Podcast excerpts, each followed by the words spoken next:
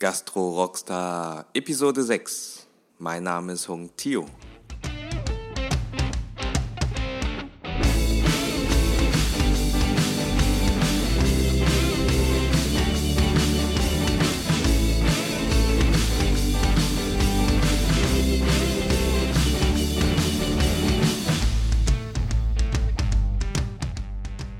So, liebe Hörer, Podcast-Zuhörer des Gastro Rockstars, eine neue Episode und heute bei mir zu Gast Stefanie Rotenhöfer. Steffi, wie geht's dir? Gut, schönes Wetter hier in Berlin, endlich. Echt, bei euch schönes Wetter? Okay, hier im Ja. Süden in Stuttgart sieht's ein bisschen na, schlechter aus. Okay, soll uns nicht aufhalten hier vom Interview. Ähm, vielleicht stelle ich dich kurz vor, meinen Zuhörern, damit wir wissen, wem, mit wem wir es heute hier zu tun haben. Also, Ja. Steffi hat ihre Leidenschaft für Food bereits sehr früh zu ihrem Beruf gemacht. Sie studierte Gastronomiemanagement in Deutschland und Frankreich.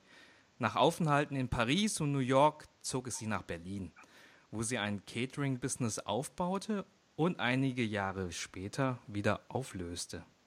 Aus dieser Her Erfahrung heraus hat sie den Food Entrepreneurs Club, kurz FEC, gegründet, ein Netzwerk, in dem sich Gastrostarter über die Herausforderungen in der Gründung austauschen können. Ist das so richtig dargestellt? Genau, ja, also genau, Gründer können sich bei uns austauschen, aber wir geben auch relativ viele Impulse bzw. Möglichkeiten ähm, vor, dass Gastronomen sich einfach weiterbilden können. Okay, super. Da werden wir noch später drauf äh, tiefer eingehen. Hm, erzähl den Leuten noch kurz, wer die Steffi privat ist und mit was du dich aktuell am meisten beschäftigst. Die Steffi Privat ist 30 Jahre alt und wohnt jetzt schon seit sechs Jahren in Berlin, wo ich mich tatsächlich ähm, eigentlich, so wie der Selbstständige das vielleicht gewohnt ist, rund um die Uhr mit dem beschäftigt, was, was mir am meisten Spaß macht. Und das ist gutes Essen, das sind leidenschaftliche Gründer und einfach gute Gastronomiekonzepte. Und so bin ich viel in Berlin unterwegs, ähm, gehe sehr gerne essen und schaue mir tatsächlich viele neue ähm, ja, Konzepte an.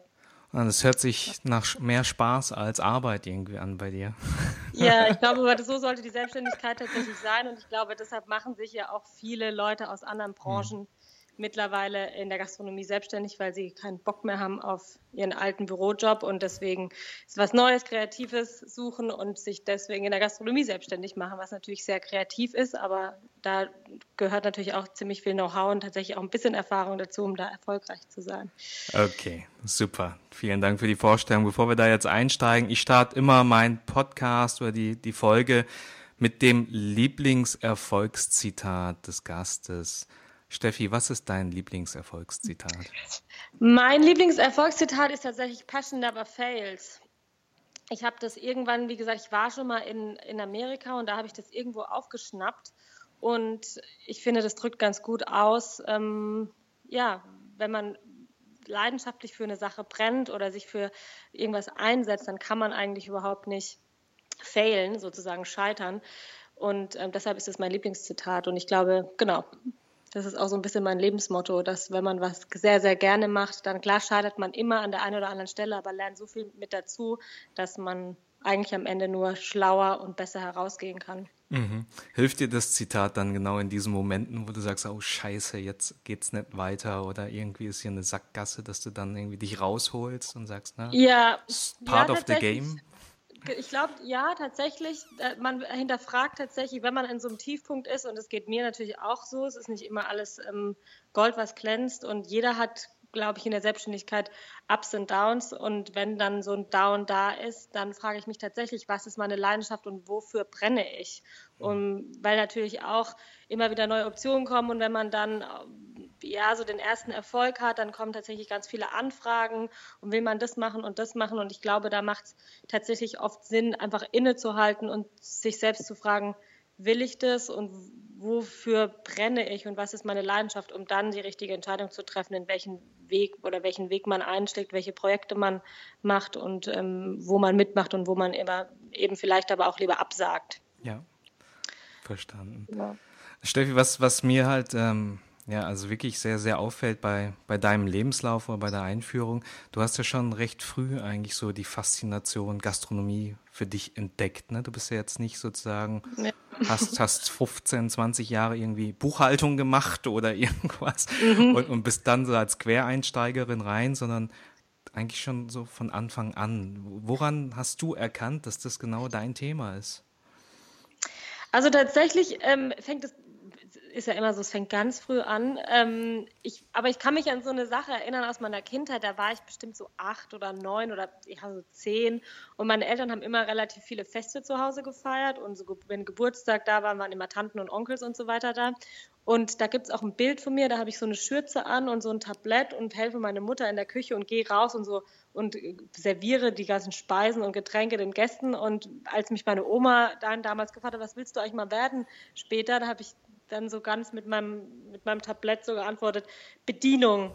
Also so, ich hatte einfach schon so immer total viel Spaß, ähm, Menschen zu begeistern und irgendwie glücklich zu machen und ich mit Gastronomie, also einfach so dieses Servieren und habe auch mal mit einer Freundin, die haben einen Wohnwagen bei uns vorm Haus gehabt und da haben wir dann die Eltern haben immer irgendwelche fancy Getränke eingekauft. Also bei uns gab es nur Wasser und Apfelsaft und bei denen gab es irgendwie Punika und so weiter. Und dann haben wir Punika mit Orangensaft gemixt und haben das aus diesem Wohnwagen verkauft, eher so als so als Gag nach der Arbeit und ähm, dann daraus hat sich dann so ein Straßenfest entwickelt. Also das war total witzig, weil dann die ganzen Eltern abends nach Hause kommen und es war eigentlich so eine Art After Work und wir waren irgendwie da zehn oder so und haben das gestartet. Also tatsächlich war das irgendwie schon so ganz früh.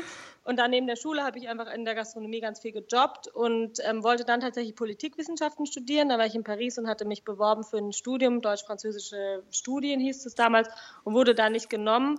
Das war aber nicht schlimm, weil ich eigentlich das Studium nur machen wollte, um was Ordentliches zu machen, weil ich wusste, nach meinem Studium werde ich mich selbstständig machen in der Gastronomie. Aber hatte immer so dieses, dieses Gefühl, ich muss was Anständiges davor lernen. Für mich mhm. war so Gastronomie irgendwie überhaupt nicht so nichts anständig, weil das kann ja jeder, weil das hat mir ja so viel Spaß gemacht. Und ähm, genau, und dann war das so ein bisschen ein Wink des Schicksals, dass ich da nicht genommen wurde. Und ähm, dann hat mir eine Freundin von dem Studium äh, Hotel- und Gastronomiemanagement Studi äh, erzählt, als duales Studium damals in Ravensburg. Weil es gibt es heute noch.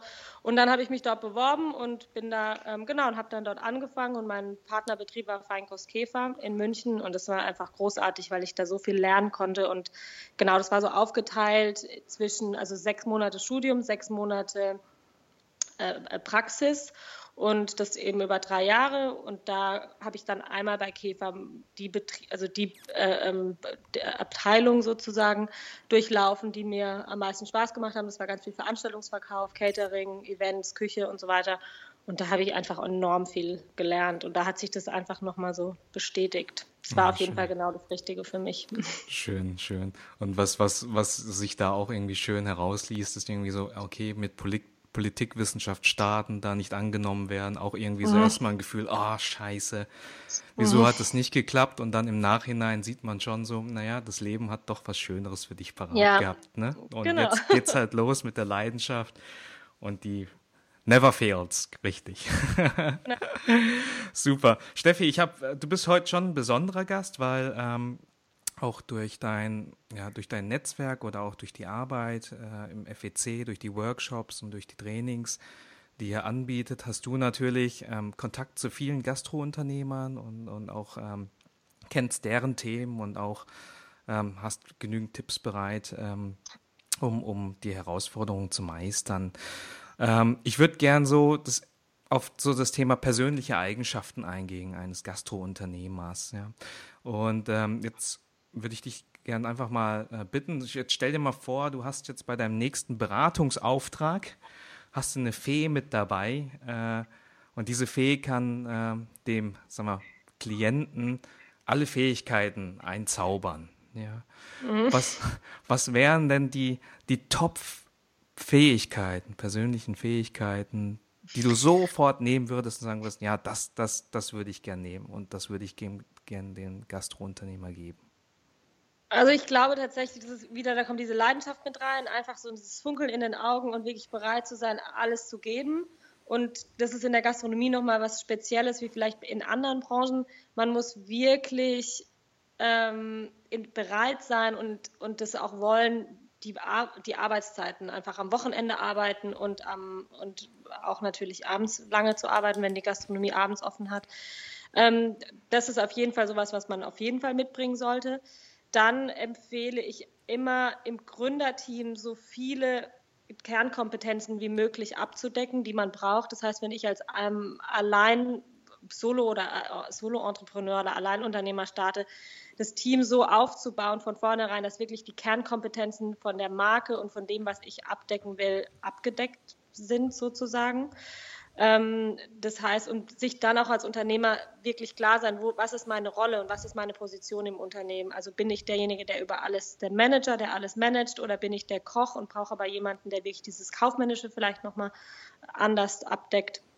Also das sind so Sachen, weil man einfach relativ viele ähm, Bereiche, also eben Küche, Service, aber auch zu diesen mhm. Overall ähm, einfach im Griff haben muss. Mhm. Und ähm, da muss man sich einfach gut auskennen oder eben entsprechend Leute einstellen und dann die aber auch gut führen können. Mhm. Ähm, genau, und dann das Thema Personalführung ist einfach ein Riesenthema. Natürlich hört man es überall, dass die, oder es ist natürlich auch so, dass einfach ein, ein Fachkräftemangel da ist und dass es einfach ultra schwer ist, gute gutes Personal im Service und in der Küche zu finden. Nichtsdestotrotz schaffen es gute Gastronomieunternehmer und Unternehmen, gute Leute zu finden und die guten Leute auch zu halten und da einfach wirklich ein guter Leader zu sein und eine gute Führungspersönlichkeit zu sein und ähm, einfach ein gutes Team von vornherein aufzubauen wo es Spaß macht und ähm, dass die Leute wiederkommen und dass es, selbst wenn man mit studentischen Aushilfen arbeitet, die jetzt nicht dauerhaft da sind, gibt es trotzdem Leute, die jahrelang, genau, dass die einfach mhm. jahrelang da bleiben können und denen man was Gutes bietet. Und wenn man da so einen guten einen Team Spirit aufbaut oder wenn der da ist, dann merkt es der Gast und man hat viel, viel weniger Arbeit, viel, viel weniger Kosten. Und ich glaube, am Ende macht es einem auch als Unternehmer viel mehr Spaß. Spaß. Und es ist ja einfach so ein, so ein Erfolgs- ähm, so eine Erfolgskomponente, wenn sein Team Spaß hat, weil man eben mit vielen Leuten in der Gastronomie arbeitet. Genau, okay. Ja, super. Genau. Dann waren das schon drei tolle Themen. Also ich habe mitgenommen Leidenschaft als erstes, von ja. der Sache begeistert sein, äh, gerade dann, wenn es schlecht läuft, dass man wirklich die Gründe sich nochmal vor Augen führen kann, warum man sich das Ganze antut. Äh, das zweite ist Kernkompetenzen im Team. Also ich habe es jetzt auch so verstanden, sich auch selber als Unternehmer bewusst zu sein, welche unterschiedlichen Rollen es gibt. Es gibt halt ja. nicht nur den, die, den Koch, damit kommt man genau. alleine nicht durch, sondern man hat auch als Manager oder als Unternehmer eine Rolle und Aufgaben, die man wahrnehmen genau. muss. Und das Dritte, ähm, weil es alleine halt nicht geht, ähm, ist letztendlich ein Team zu formen und auch zu führen. Und da sind Skills in, in dem Thema Personalführung und Leadership sind wichtig. Und ich glaube, wenn ich da noch was kurz einfügen darf, ich glaube gerade für Quereinsteiger, die jetzt auch nicht unbedingt aus der, aus der Gastronomie kommen oder vielleicht auch gelernte Köche sind, ist so dieses Thema Qualität an allem, auch an den, vor allem an den Speisen, ähm, einfach auch so ein zentraler Punkt, mit dem man sich wirklich beschäftigen sollte, frühzeitig. Sich die Lieferanten auszuwählen, zu wissen, was ist mein Küchenkonzept, welche Qualität will ich auf die Teller bringen und daran wirklich festzuhalten. Das ist ein zentrales zentraler Punkt. Und ich glaube auch, ich merke das tatsächlich jetzt gerade so in Berlin, es wird total gehypt und die Stadt ist international in der Presse. Und da ist jetzt einfach auch ein Augen, so ein Fokus auf Berlin oder das wird international wahrgenommen. Aber meines Erachtens muss noch viel mehr Qualität, auf die Teller, um einfach auch, um diesen Hype sozusagen zu bestätigen. Und das machen andere Städte in anderen Ländern schon total gut. Mhm. Und ich glaube, da sind wir jetzt wirklich am Zug äh, mhm. nachzuziehen oder ja, nachzuziehen. Und ähm, das lege ich auch wirklich den Gründern oder den Unternehmen, Food-Unternehmern, gastronomischen Unternehmern wirklich ans Herz, sich mit diesem Thema Qualität auseinanderzusetzen. Und genau, wo beziehe ich meine Waren, welche Bauern will ich vielleicht auch ein, ein mit, also einbeziehen in meine Konzepte, wie lokal beziehe ich meine Zutaten und so weiter. Okay, super. Danke noch für den vierten Punkt Richtung Qualität. Ja, leider gibt es diese Fee nicht. und äh, jetzt, jetzt ähm, steht wahrscheinlich der, der Unternehmer ähm, ja, vor der Herausforderung, sich genau diese Fähigkeiten anzueignen. Ähm, hast du dafür ja eins der, der vier Punkte, die du jetzt genannt hast, irgendeinen Tipp, wie man sich zum Beispiel beim Thema Führung und so weiter, wie man sich den Themen nähern kann und sich da verbessern kann? Also natürlich decken wir alle dieser Themen bei Food Entrepreneurs Club ab. Wunderbar. Und da haben wir tatsächlich verschiedene Formate geschaffen, tatsächlich in wie man, wie tief der Unternehmer einsteigen will. Also wir haben auf der einen Seite unsere Netzwerkveranstaltung, den Tuesday, wo es eher so ein bisschen darum geht, Leuten aus, äh, auf, die sitzen auf einem Panel und man kann erzählen aus ihrer Erfahrung und aus und teilen ihr Wissen dazu zu hören. Wir haben aber auch Workshops zu den verschiedenen Themen und dann auch nochmal tatsächlich Einzelcoachings. Also das ist so ein Punkt, dass man eigentlich bei, bei uns ganz relativ viel abgedeckt findet und da ist auch für jeden, je nach Budget und je nach Tiefe oder jeden, der tiefer einsteigen will, was dabei. Die zweite Sache sind natürlich, man kann sich Bücher dazu lesen. Die dritte Sache ist einfach Learning by Doing. Ja. Und das ist, glaube ich, einfach, was jeder machen muss. Und wenn jeder, also klar, man kann noch so viele Bücher lesen und Workshops besuchen. Ich bin immer der Meinung, man muss es ausprobieren, man muss sich selbst auch kennenlernen in den verschiedenen, zum Beispiel jetzt in der Führungsrolle, wenn man davor ein Team im technischen Bereich geführt hat und jetzt in der Gastronomie, das ist einfach mhm. was ganz anderes. Ähm, und dann kann man sich aber einfach nach und nach sollte man sich, wenn man sowieso immer weiterbilden und dann Tipps und Tricks ähm, eben wo, suchen, wo, wo immer man die dann herbekommt. Okay, super. Ja, ich glaube, Learning by Doing ist schon ein wichtiger Punkt, aber ich habe, äh, ich glaube, einfach es zu machen und, und äh, da ist schwierig, dann wirklich die Erkenntnisse rauszuziehen. Da braucht man meistens schon so irgendwie jemanden zum Reflektieren ne? ja. ne? und der, den, der, der einen dann auch nochmal rausreißt und ja. um das nochmal dann also, irgendwie systematisch anzugehen. Das ist total ähm, interessant, weil wir hatten jetzt gerade wieder einen Social Media Workshop bei uns, also über den Food Entrepreneurs Club und ähm, da waren tatsächlich auch schon Unternehmer, die auch relativ erfolgreich sind, die auch sehr gut mit Social Media arbeiten, mit Instagram und so weiter. Und die waren jetzt aber trotzdem da und haben sich einfach nochmal neue Impulse von einem Profi geholt. Und wenn man sich jetzt denen ihre Accounts anschaut, machen die ganz andere Fotos oder der Account sieht ganz, oder also die, die posten jetzt ganz anders. Und das ist einfach so was, was mir auch so zeigt, so ja, das ist, so, das ist, glaube ich, schon der richtige Weg, dass man einfach Sachen macht und dann aber auch selbst reflektiert und sich einfach noch einen neuen Input holt und dann Sachen einfach besser macht. Genau. Genau. Super. Okay, cool. Schöne, schöne Themen, an, an, denen man arbeiten kann und auch tolle Tipps, wie man dran arbeiten kann. Ähm, jetzt nehmen wir mal an, ich würde jetzt, ähm, bin jetzt auch Quereinsteiger. Ich habe mich jetzt entschlossen, ein gastronomisches Vorhaben umzusetzen. Ähm, ich habe an den letzten Jahren genau an den Fähigkeiten gearbeitet. Äh, habe äh, mit meinen Ängsten umgehen gelehrt, gelernt und bin jetzt an einen Punkt gekommen, wo, wo es kein Zurück mehr gibt und wo das Ding umgesetzt werden muss. Jetzt als Starter, was sind so aus deiner Erfahrung die, die, die typischen ja, Herausforderungen, wenn es wirklich losgeht? Und was sind so ja, Fehler, die man machen kann und wo man darauf achten muss, dass man die halt vermeidet? Also ich glaube, bevor man wirklich tatsächlich anfängt, ich weiß es nicht von, also mein Tipp ist einfach, dieses komplette Zahlenwerk für sich einmal abzuspielen, als abzubilden. Und da geht es nicht darum, nur einen Businessplan für die Bank zu schreiben, um das Geld zu bekommen, weil manchmal Banken äh, auch nicht ganz tief in der Materie drinstecken, sondern wirklich für sich den Worst Case auszurechnen und seinem eigenen Risiko bewusst zu sein. Das ist, glaube ich, ein ganz, ganz wichtiger Punkt, den auch ganz viele falsch machen. Äh, mhm. und ich sehe das auch immer wieder, wenn ich die Zahlen sehe, dass es einfach an der einen oder anderen Stelle einfach tatsächlich super schön gerechnet ist und dann die mhm. Gäste, die da sind, vielleicht aber einfach nicht kommen, weil wenn man dann mal fragt, ähm, ja, saisonale Schwankungen und, ähm, und so weiter. Also das ist einfach ein ganz, ganz wichtiger Punkt. Und dann, ja, frühzeitig mit der Planung anzufangen, Mhm. Ich glaube, du musst die Frage mir nochmal stellen. Ja, so typische Herausforderungen am Anfang. Das eine jetzt habe ich gerade verstanden, über das Zahlenwerk sozusagen, sich noch besser im Klaren sein, was der Worst Case ist. Gibt es aus deiner Sicht noch andere Herausforderungen zu Beginn? Also zum Beispiel also das Thema Location-Suche, äh, worauf man da achten muss oder was man da für große Fehler machen kann, weil das ja schon. Location, Location-Suche ist auch so ein Thema, frühzeitig einfach anfangen. Also ich mhm. glaube, man muss sich wirklich mit dieser, von bis man wirklich anfangen kann, ein Jahr Zeit nehmen. Das klingt zwar total lange und man ist dann total begeistert und kündigt seinen Job und will dann loslegen, aber das Thema Location, die Location ist einfach leider festgesetzt und die kann man nicht so oft wechseln oder die kann man eigentlich überhaupt gar nicht wechseln, wenn man sie dann einmal hat.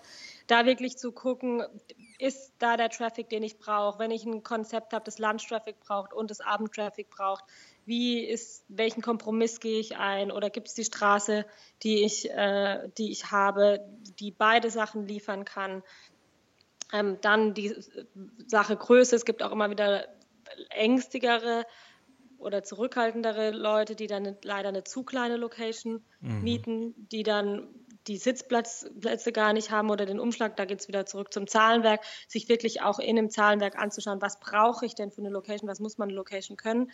Ähm, diese ganze Nachbarschaftsgeschichte, also ist es ein Eigentümer, Haus, wo nur Eigentümer drin sind, die haben eine ganz andere Macht, wie wenn es Mieter sind. Mhm. Also solche ganzen Geschichten, die sich einfach anzuschauen, denn wenn es ums Bauliche geht, sich wirklich die, auch die Maßnahmen, die, die Auflagen anzuschauen, die gefordert sind. Da empfehle ich immer eine Mitgliedschaft Profi. im DEHOGA mhm. zu machen, genau. Mhm. Oder klar, also auf der einen Seite einen professionellen Küchenplaner mit reinzunehmen, aber dann auch, ich habe es auch erlebt, dass die Leute dann einfach zum Baumarkt gelaufen sind und sich irgendwelche Fliesen in die Küche gebaut haben und man braucht einfach diese speziellen rutschfesten Airfliesen, die von dem einfach die, die, deutschen Behörden einem auferlegen, da wirklich einfach die Sachen von vornherein richtig zu machen, weil da kann man, weil das sind dann einfach schnell mal ein paar tausend Euro weg sind. Absolut. Genau, wenn einfach der Küchenboden wieder rausgerissen werden muss. Ja, Klar, bei Geräten kann man sowas wie Secondhand kaufen, das ist kein Problem, da muss man genau hinschauen, aber wenn es wirklich um bauliche Sachen geht, da, auch, dass man davor sich die Wege genau anschaut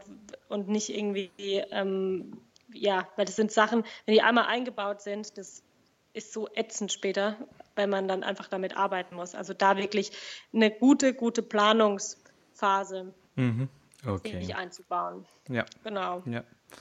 Super, okay, dann haben wir die zwei Herausforderungen mitgenommen. Wegen Location da eine Frage, hast du da eine Idee oder wie läuft das in Berlin ab, um an eine Location ranzukommen? Muss man da viel Kaffee trinken gehen? Geht es über Makler ja. oder was, wie, wie läuft das normalerweise ab? Also einfach ablaufen. Also, die, die also wirklich gucken, auf die Straßen ablaufen. Wirklich ja? auf die Straße ja. gehen, rumlaufen und auch einfach bestehende Gastronomen reingehen, anklopfen und zum Beispiel fragen, ob sie verkaufen wollen. Mhm. Also ganz viele Gastronomen in Berlin halten auch Locations um einfach die Ablöse nach oben zu, die Ablöse hochzuhalten, um dann einfach irgendwann ihr Konzept zu verkaufen. Und klar, und auch bei der Ablöse, das ist auch so ein Thema, gerade in Berlin, das ist ein Riesenthema, da gibt es riesengroße Ablösen, da auch genau drauf schauen und sich da vielleicht auch mit einem Anwalt mitzunehmen, wenn es dann um die Verhandlungen zu geht, weil es kann nur die Ablöse kann, der, der Ablösepreis berechnet sich nur aus den Sachen, die wirklich auf dem Papier sind. Wenn der Gastronom irgendwelche Sachen schwarz irgendwann wo eingekauft hat davor, dann das kann er dafür da. keine Ablöse verlangen mhm. und dann sind die Ablösen oft einfach viel zu hoch ähm, mhm. angesetzt. So. Luftgelder, das heißt, ja. Genau, das heißt da einfach wirklich mhm. ins, äh, in die Bücher zu schauen und auch wenn zum Beispiel, wenn es jetzt ein indisches Restaurant ist oder hier gibt es relativ viele Shisha-Bars, die hohe Ablösen verlangen. Auch da zu gucken, das, ich meine, das sind alles Kosten, die man zusätzlich hat, weil man kann es mhm. nicht oft nicht für sein Konzept mhm. verwenden und da einfach auch zu verhandeln und sagen, okay, das ist mir eigentlich egal, ob du da letztes Jahr nochmal 30.000 Euro investiert hast, mhm. weil ich muss es entsorgen und es kostet mich Geld und ich kann damit mhm. nichts machen. Mhm. Und da einfach wirklich hart verhandeln, weil das mhm. ist einfach okay. bares Geld. Okay, und jetzt ähm, das, das Verhandeln, das, äh, so wie du es darstellst, am besten entlang von einer konkreten Liste, was für ein Inventar da alles inbegriffen genau. ist und dass man dann sich ausrechnet, was, was ist denn das Ding überhaupt noch wert und kann genau. ich überhaupt ja, damit was, die, was anfangen. Genau. Oder okay. auch in die Bücher zu schauen und zu schauen, mhm. was ist der Abschreibewert und oft sind die Sachen ja auch schon mhm. längst mhm. abgeschrieben. Mhm. Okay. Ja, guter Tipp. Ähm, ja, ich glaube, da kann man einiges an Geld verbrennen, was du dann später nicht mehr reinbekommst oder ja. dann, dann nur noch reinbe oder Schwierigkeiten hast, wenn genau nach fünf oder zehn Jahren genau ein anderer genau diese Fragen stellt mhm. und dann du, ja. du den Abschlag machen musst. Ne? Ja. Wunderbar, okay, cool, Steffi. Also wir sind jetzt schon äh, gut dabei und wir machen jetzt äh, eine schnelle Geheimrezepte-Runde. Ähm, da stelle ich ganz schnelle Fragen, wo wir kurz einen umsetzbaren Tipp von dir mitbekommen wollen. Okay? Okay. Bist du bereit? Ja? Ja. Ich bin gespannt. Gespannt ist, ist glaube ich, für dich überhaupt kann. kein. Ja, ich glaube ich glaub schon, ja. Okay, fangen wir an mit der ersten Frage. Was wäre ein einfach umsetzbarer Tipp, um das Restaurant effektiv zu vermarkten? Ähm, auf jeden Fall die überprüfen, ob die Angaben wie Öffnungszeiten und so weiter bei Google richtig sind, dann noch Home, auf jeden Fall eine Homepage haben, um dort auch die wichtigsten Informationen und ein kleines Menü online zu stellen. Facebook ebenfalls, da müssen auch die Angaben richtig sein und dann sich komplett auf Instagram konzentrieren. Weil Instagram einfach ein perfektes Tool ist für die Gastronomie. Ähm, Gastronomie ist super emotional und ähm, die, durch die Bilder, die man online stellen kann auf Social Media oder auf, auf Instagram insbesondere, ist einfach so ein cooler Weg, sein Restaurant, seine Essen, seine, seine, sein Interior, den ganzen Vibe darzustellen, dass man da einfach ähm, ja, super hohe Erfolgschancen hat. Okay, also das als sozialer Kanal als wichtigste eigentlich um, um in der Gastronomie. Genau, bei uns geht es ja allen selber so. Das Erste, was wir machen, wenn wir ein neues Restaurant anschauen oder wenn wir uns überlegen, gehen wir dahin mit Freunden und so weiter, checken, also die jüngere Generation zumindest, checkt Instagram aus und schaut mhm. sich die Bilder an und sind die Speisen ansprechend, mag ich das Interior, vielleicht auch, was ziehe ich dort überhaupt an, also wie ist so der komplette, der ganze cool. Vibe und das kann ja. man einfach super gut auf Instagram ja. darstellen und ja. da einfach wirklich stringent ähm, posten und gute Sachen posten. Stimmt, ja, es ist auch irgendwie verlässlicher als irgendwie so ein Bewertungsportal, ne? da geht das, der Vibe auch nicht irgendwie rüber. Genau, und darauf hat der Gastronomie, Gastronomie auch okay. selber sehr wenig Einfluss. Das sind die mhm. Gäste, die dort posten, also die, die mhm. Gäste, die dort ähm, äh, ähm, Bewertungen abgeben. Bei Instagram kann ich das einfach selber steuern. Mhm. Okay. Und da natürlich auch zum Thema äh, Interior, was, weil wir vorhin auch gesagt haben mit den Anfangsgeschichten, da kann man auch direkt darauf achten, wie ist meine ganze Location more Instagrammable. Also was habe ich für Tische, was habe ich für Materialien, wie posten, können auch Post, meine Gäste, äh, ähm, meine, wie posten die meine Speisen, weil das passiert zwangsläufig, wenn das, wenn das Konzept gut ist. Und einfach da auch schon von vornherein mitzudenken äh, nach, und das nach Instagrammable Materialien zu gestalten, sozusagen. Ey, der Instagrammable wird mein Begriff des Jahres. Also das, das ist richtig cool. Aber ich habe es verstanden. Ja. hey, ein zweiter Tipp, ähm, Steffi, du hattest ja auch gesagt, Richtung Führung und Team ähm, bilden ist super wichtig. Woran erkennt man gute Mitarbeiter? Ich glaube, dass man gute Mitarbeiter tatsächlich schon beim Vorstellungsgespräch relativ gut kennenlernen kann und sozusagen scouten kann, ob derjenige zu mir passt und zu meinem Konzept passt oder nicht und ob, ja, ob man einfach in der, zu, gut zusammenarbeiten kann. Und wenn man jetzt zum Beispiel beim Service bleibt, dann oder sich den Servicebereich anschaut, ob das ein guter Kellner oder eine gute Kellnerin ist, da einfach darauf zu bei einem Probearbeiten darauf zu achten, wie verhält er sich. Und da ist auch immer so ein bisschen meine Empfehlung zu schauen, am Ende ist Gastronomie nichts anderes, wie wenn ich jemanden zu mir nach Hause einlade. Und da einfach zu gucken, wie verhält sich der Gast, ist der entertaining mit, mit dem, mit dem äh, wie verhält sich der, der Mitarbeiter, ist der mit dem, also entertaining mit dem Gast oder ist er eher zurückhaltend und schüchtern und was will ich für mein Konzept für einen Mitarbeiter. Und wie gesagt, es ist wie, wenn man, wenn ich einen Gast zu Hause zu mir einlade und da habe ich auch nicht meinen Tisch voll stehen mit Sachen, sondern habe geordnet und es sieht schön aus und ich hole den Gast ab am, an der Tür, ich nehme ihm die Jacke ab, ich begrüße ihn, ich gebe ihm, frage ihn, was er trinken möchte und so soll das eben auch in der, dann am Gast, äh, im Service am Gast sein. Okay. Nee, ist aber auch ein cooler Tipp, dass man auch mit den Service-Mitarbeitern das dann auch wirklich reflektieren kann über die Form. Würdest du dein, dein Gast genau. zu Hause so empfangen, wie du es hier tust? Und da genau. kann man genau. schon schauen, ob das, äh, ob man da eins ist mit dem, was man tut. Und das ne? kann man ja auch so am Vorstellungsgespräch so spielerisch so ein bisschen abfragen, einfach ähm, und oder Coole eben Idee, einfach so ja. selber so ein bisschen die Brücke schlagen. Ja. Genau. Ja. Toll, okay perfekter Tipp, äh, gerade im Servicebereich, wo es drauf ankommt, offen zu sein oder auch unterhaltsam und sich ja. auch in Leute hineinversetzen zu können. Ja. ja. Hey, ähm, gibt es aus deiner Sicht irgendein Tool oder irgendeine Technologie, die du im Gastrobereich empfehlen kannst? Ja, wo du sagst, na, damit könnte man das, die Abläufe effizienter oder äh, effektiver gestalten? Also auf jeden Fall ein gutes Kassensystem. Ähm, das einfach einem schnell und zuverlässig die Zahlen auch spiegelt, was einfach, es gibt unzählige Cloud-basierte, wo man dann eben direkt seine Auswertung äh, jederzeit und in jedem Ort sozusagen finden kann, auch wenn ich als Unternehmer mal im Urlaub bin oder so, dass ich einfach so einen schnellen Blick drauf habe, wie, wie läuft mein Geschäft zum aktuellen Zeitpunkt. Ähm, dann gibt es natürlich diverse Online-Reservierungssysteme. Äh, da muss man schauen, ob das zu dem Betrieb, wie das zu seinem eigenen Betrieb und zu seinem eigenen Konzept passt. Und dann einfach von vornherein diese ganzen Delivery-Geschichten mitdenken, weil es ist ein Riesenthema. Das wird in Zukunft noch wahrscheinlich noch stärker sein. Du meinst Foodora und, und Co. sozusagen. Genau, Foodora okay. und Co., mhm. Deliveroo mhm. und so weiter. Mhm. Und es ist tatsächlich auch für den Gastronomen eine, riesen, eine riesengroße Chance, einen weiteren Absatz ähm, oder für weitere Absatzmöglichkeiten. In Deutschland ist es bei einem der größten, ist die, die größte Delivery-Rate Abend, Sonntagabend zum ab 8. Mhm. Das ist so die typische deutsche Tatortzeit, wo normalerweise jedes Restaurant in Deutschland einfach einen Tiefpunkt hat. Also so führt natürlich die Leute die Tatort schauen. ähm, und warum dann nicht äh, einfach einen weiteren Umsatz zu machen, weil der Koch ist eh da, wenn man nicht das mhm. Restaurant zu hat. Und da kann man natürlich ähm, super viel, noch, einfach super mehr Umsatz machen. Und da ist auch immer die Sache, wenn man das auch schon tatsächlich zu Beginn mitzudenken, wenn man sein Restaurant plant, um zu schauen, wo geht der Delivery-Mann oder die Delivery-Frau rein, ähm, wo stellt er seinen Rucksack ab? Gibt es Möglichkeiten? Wie kann ich das einbauen? Und da auch, oder muss ich vielleicht einen kompletten, habe ich einen komplett einen anderen Eingang? Also wie sind da auch die Wege und die Prozesse für diese ganze Delivery-Geschichte? Ah, cool. Weil da denkt man am Anfang nicht dran, ne?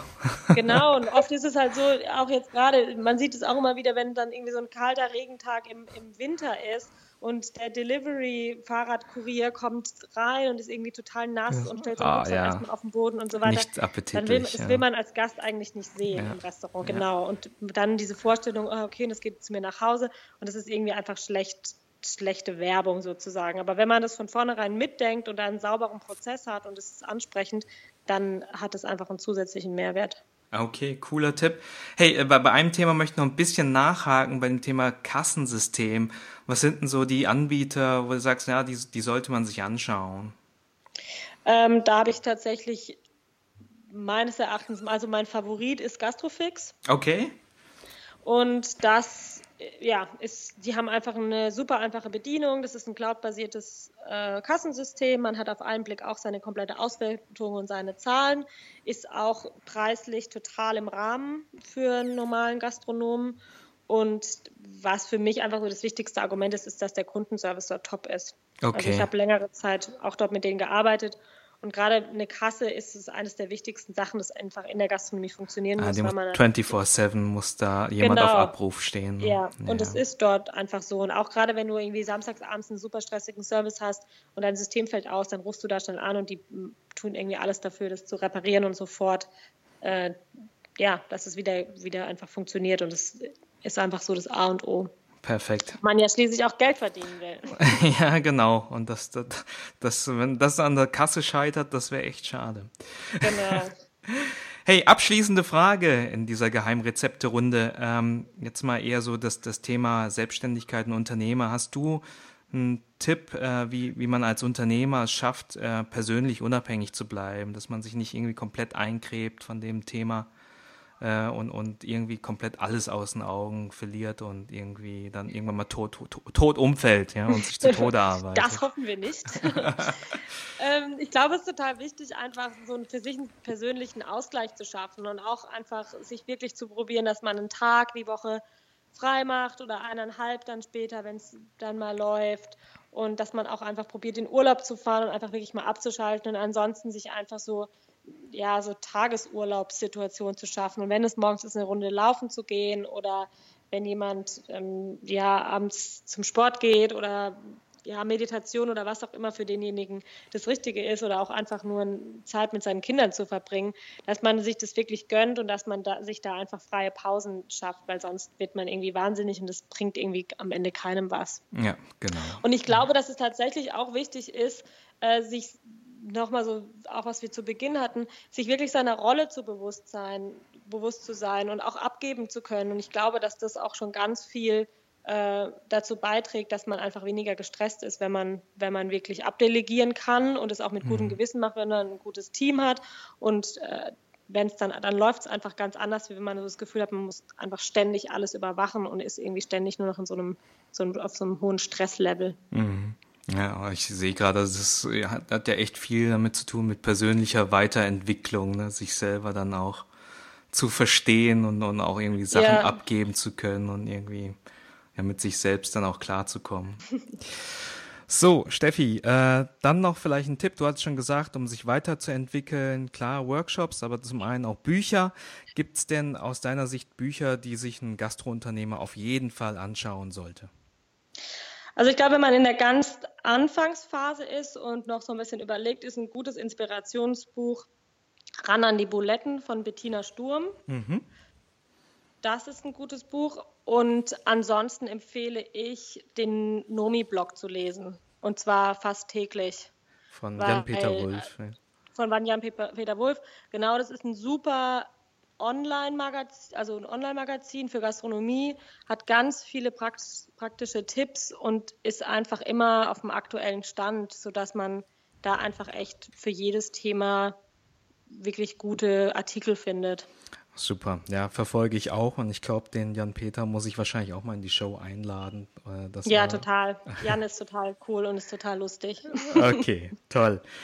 Wunderbar. Für alle die, die jetzt unterwegs sind, beim Joggen oder beim Autofahren und nichts zu schreiben in der Hand haben, ähm, ich werde alle Links, die Bücher und auch ähm, ja, alle Tipps, die jetzt äh, Steffi Preis, äh, uns preisgegeben hat, natürlich in den Show Notes niederschreiben, dass ihr das schön dokumentiert habt.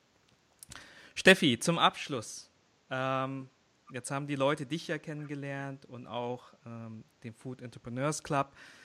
Ähm, die Menschen, die mehr von dir erfahren möchten oder auch das Angebot annehmen wollen, äh, sich im Netzwerk mit aus, einzubringen oder sich auszutauschen, wie können sie mit dir in Kontakt treten? Die können mir ganz einfach eine E-Mail schreiben, fec.tuckshoplady.com. Mhm oder unsere Aktivitäten bei Social Media verfolgen. Das ist Food Entrepreneurs Club bei Facebook und ebenfalls Food Entrepreneurs Club bei Instagram. Und genau, einfach sonst vorbeischauen bei unseren Netzwerkveranstaltungen, einmal im Monat im Hallischen Haus in Berlin oder einfach gerne auch zu einem Workshop kommen. Für die Leute, die nicht in Berlin sind, wir haben jetzt im September, 25. September, auch einen Social Media Workshop in Köln. Ah, okay. Schon mal ein bisschen näher zu Stuttgart dran, auch nicht schlecht. Genau. genau. okay, super, Steffi. Das war ein tolles Interview. Ich glaube, äh, da waren ganz, ganz viele Schätze da für Gastrounternehmer und äh, ich bin, ich bin recht froh, dich äh, überzeugt zu haben, hier in der Show äh, mitzumachen. Und Hat mir auch sehr viel Spaß gemacht. Das ist super. und ich wünsche dir eine tolle Entwicklung und dass du weiterhin ja, an, an dieser Leidenschaft und an diesem Weg weitergehst. Ja? Vielen Dank. Vielen Dank dir. Also, mach's gut. Ja, tschüss. Tschüss.